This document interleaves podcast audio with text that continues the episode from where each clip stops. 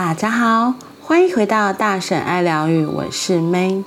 今天是星期三，我想要来分享一下我最近的感受。半日我没有发文章，是因为本来想要说一些是最近我的感受，可是突然就没有了灵感，所以最后就延宕下来了。然后到了今天才又想起来。嗯，还是想跟大家分享一下我自己的小故事。如果是要听橘子残的，你就可以先暂时休息了；或者是你也可以就是继续听一下大婶的小故事。今天是五月二十五，今天的玛雅历的星系印记是共振的蓝手。我们已经在卓尔金历。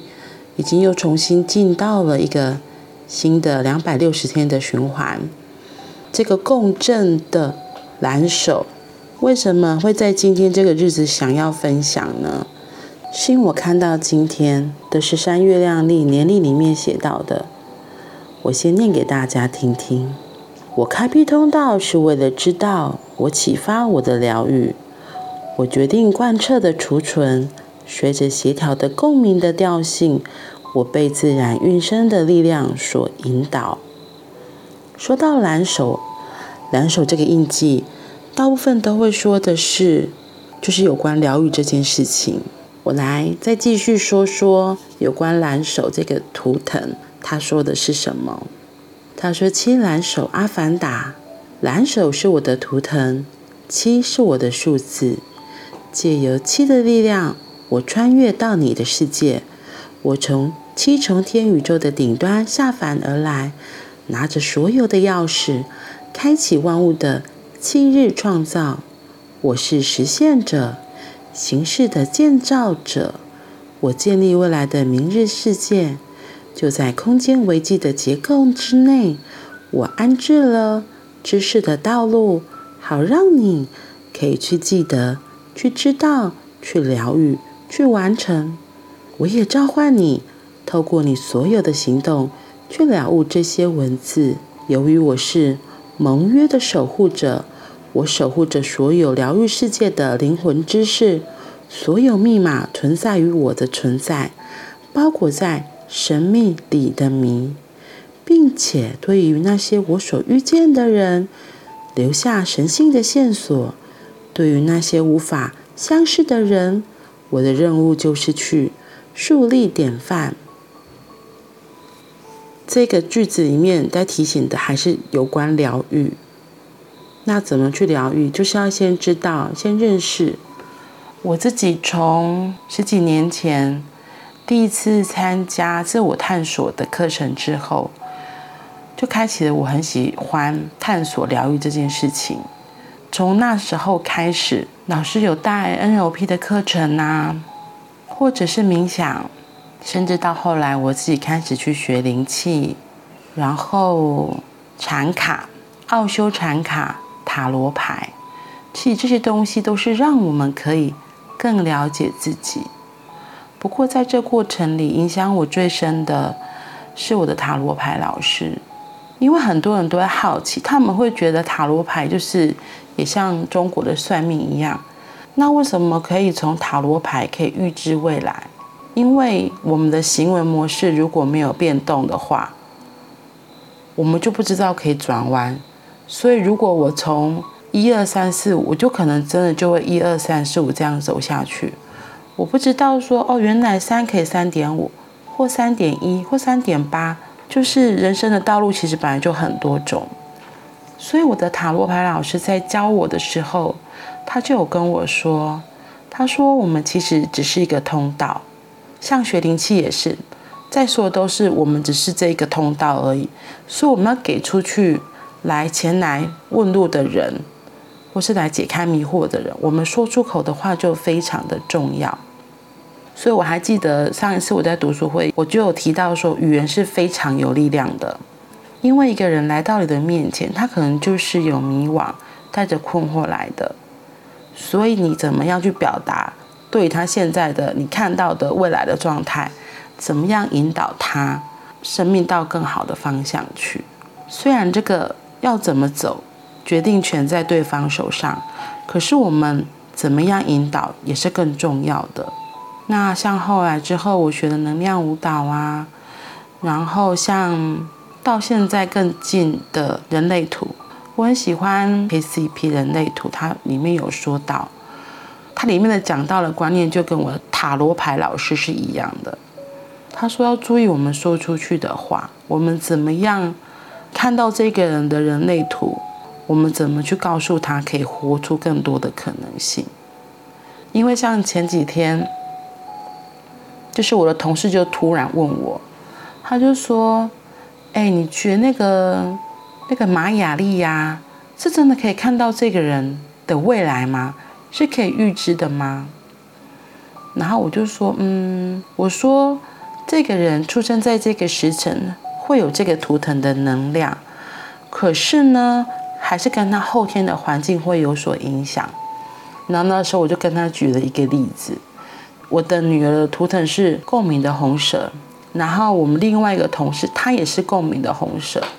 我说一样都是红蛇，可是就会有不一样的表现，因为刚好另外一个跟我们也很好的同事也是红蛇，只是我们的调性不一样。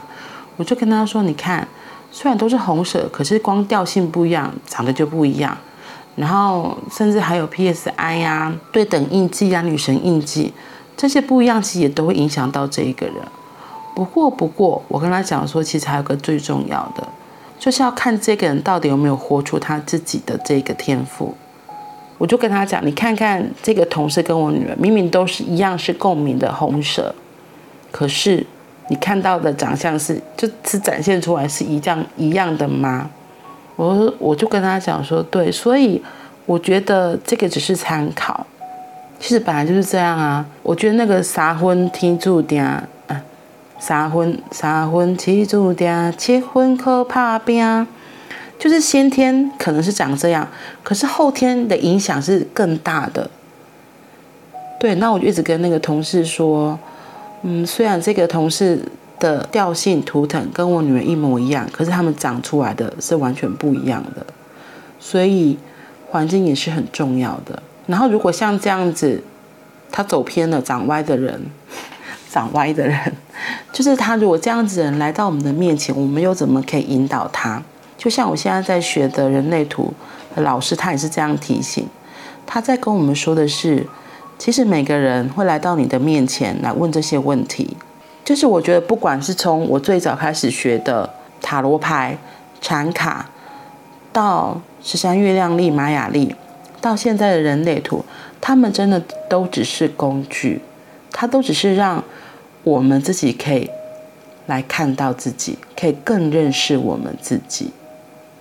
所以，不管你现在学的是什么，有的人可能是学灵气啊，学瑜伽啊，然后打坐啊，我觉得这些都很好。重点是你找到一个属于自己，会觉得在做那件事情是可以安静下来，然后很宁静的。可以很享受跟自己在一起的这个过程，我觉得这个才是最重要的。所以，或许你也可以试着找到一个让你自己可以很放心、很安心的地方，让自己在这纷纷扰扰中，可以有一个地方是可以让自己的心真的可以安定下来的，或是在做这件事情的时候是会觉得幸福的。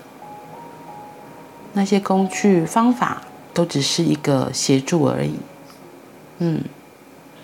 然后像每个人、每个时间、每个地点，可能也会接触到不一样的东西、不一样的事物。我觉得很重要就是信任，信任自己，然后信任这个宇宙。不然为什么像人类图这个东西，在我跟接触玛雅历其实是差不多的时间点，可是那时候我就是对玛雅历。一来可能是因为那个老师，二来是我自己也觉得他很特别，所以我就先从这里开始学习了。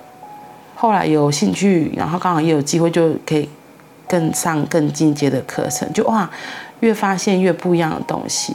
可是到后来我又接触人类图之后，我才发现其实他们都是类似的东西，就是都是为了让我们更了解自己。然后我觉得，也是学了这些之后，更了解自己之后，就可以更接受自己本来的样子。对，学这些都是为了能够接受自己本来的样子。如果你连自己都不接受了，那真的别人也很难认识到真正的你。好啦，其实不管是塔罗、人类图，然后其他的工具啊，找到一个让自己可以安心，然后可以放心的地方。那我们今天就先到这里喽，我们明天再继续橘子禅，拜拜。